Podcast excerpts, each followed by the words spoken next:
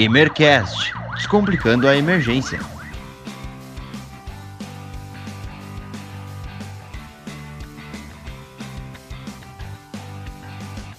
Segundo a Sociedade Brasileira de Pediatria, acidentes na infância são um problema de saúde pública, tendo em vista que se trata da principal causa de morte de crianças e adolescentes até 14 anos de idade. No Brasil, ocorrem cerca de 13 óbitos por dia devido a traumas e acidentes pediátricos. Além disso, 120 mil jovens são hospitalizados por ano devido a esses acidentes. Números preocupantes, não é mesmo?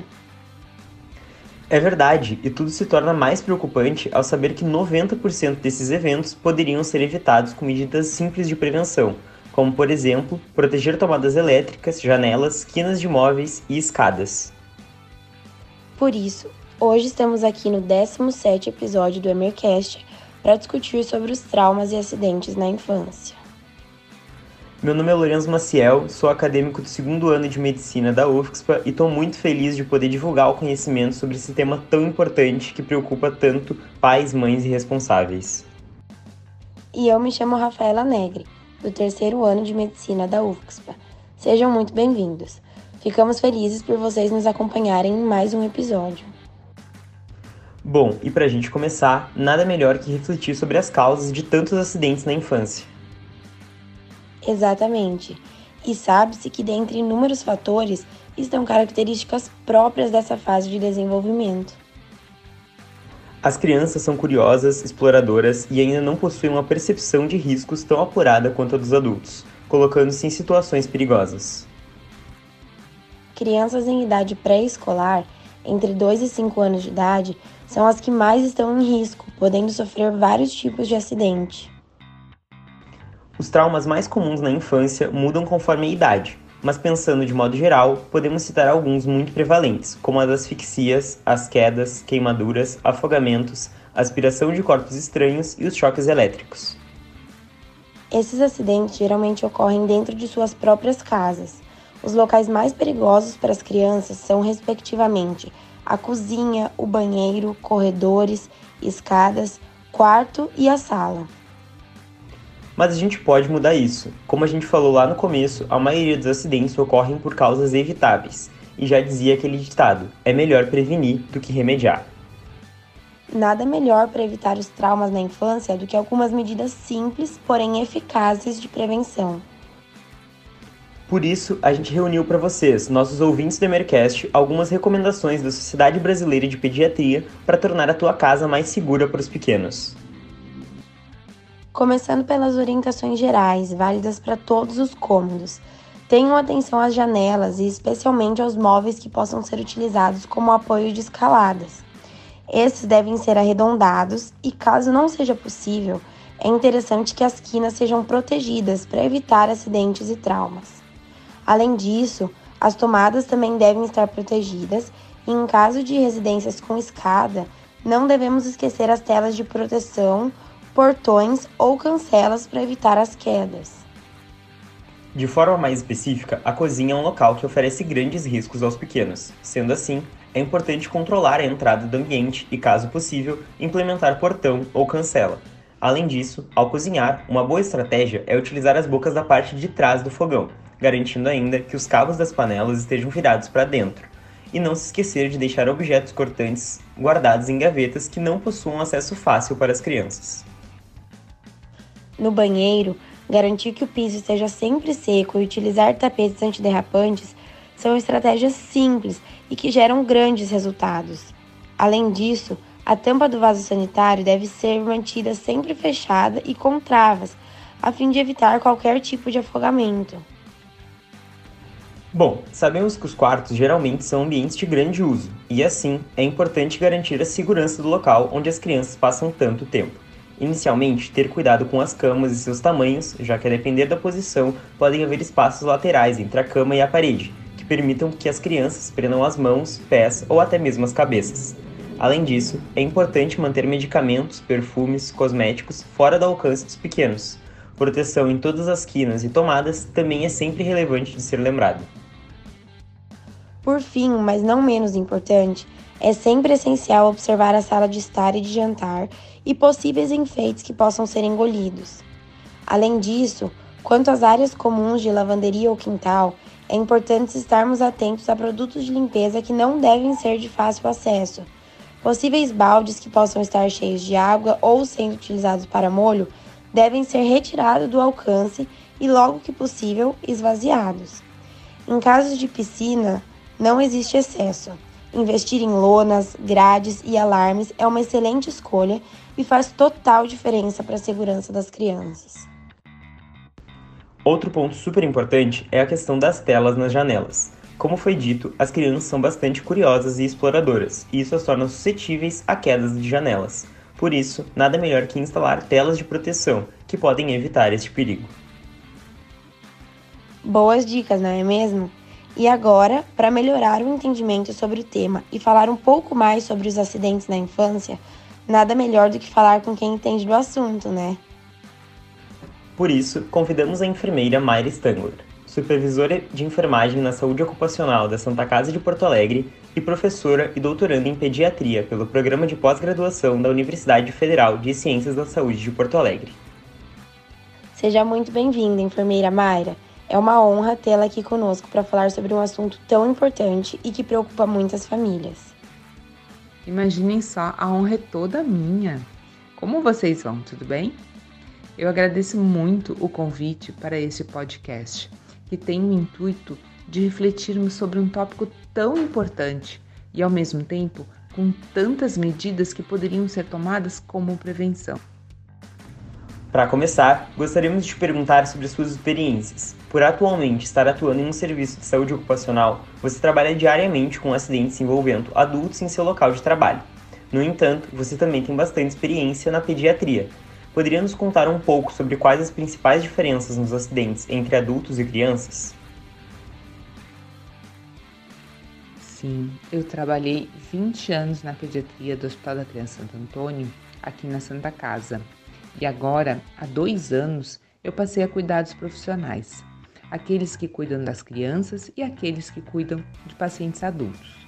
Realmente, nem eu tinha ideia da quantidade de acidentes que ocorrem diariamente com os profissionais de saúde.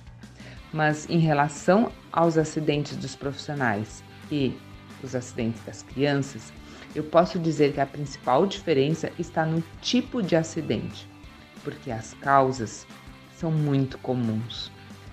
Por exemplo, a distração e a falta de conhecimento, que é o que mais aparece em ambos. Interessante.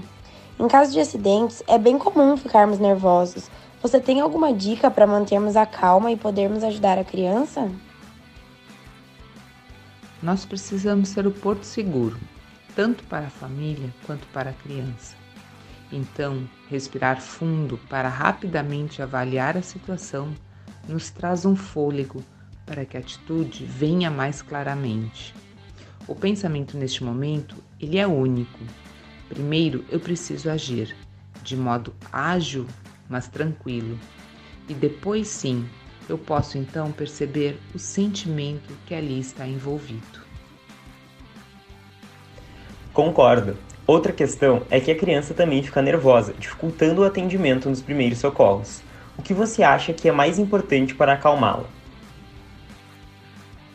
A primeira coisa que temos que fazer é acolher essa criança, sem pré-julgamento, sem desvalorizar os seus sentimentos. É envolvê-la com amor e segurança. É conversar, explicar, tentar esclarecer que o perigo está controlado. E aí então, buscar aquilo que mais a tranquiliza, trazer o brinquedo, o canto, o vídeo, uma história, para que então assim se possa cuidar das consequências e das marcas deixadas por esse acidente da melhor forma possível. Além da calma, o que mais você considera importante para prestar atendimento dos primeiros socorros a uma criança que sofre algum tipo de acidente? Tendo conhecimento, além da calma, é preciso manter a imaginação bem ativa. A criança lúcida e estável deve ser assistida através da motivação da sua superação, de modo a ressignificar a situação vivida e respeitar as etapas do seu próprio tempo. Deve-se ser prático com as atitudes que irão auxiliar no atendimento avançado e não que retardem a recuperação. Então, como exemplo, posso falar do queimado, que deve ser colocado sobre água corrente, lembrando da chuva, com seus pingos apaga uma fogueira. Nesse caso, usamos o lúdico para ressignificar o controle da dor e assim superar este momento de um modo bem mais fácil. Exatamente, a gente sabe que às vezes as pessoas acabam tendo algumas atitudes erradas no intuito de ajudar, como passar pasta de dente nas queimaduras, colocar borra de café em cortes e coisas do tipo. Como você recomenda que um responsável haja quando ele não souber o que fazer para ajudar uma criança em caso de um acidente? Se não souber o que fazer em relação ao acidente, faça o que for de melhor em relação à criança. Dê amor, consolo e segurança enquanto você chama a SAMU imediatamente. Isso aí. Mas agora falando de prevenção, você tem alguma dica do que devemos fazer para evitar que crianças se acidentem? É fácil dizer que devemos manter ambiente seguro mas como fazê-lo se a criança é por si só um ser tão curioso, sempre em busca de conhecimento? Precisamos, em primeiro lugar, mudar o nosso comportamento.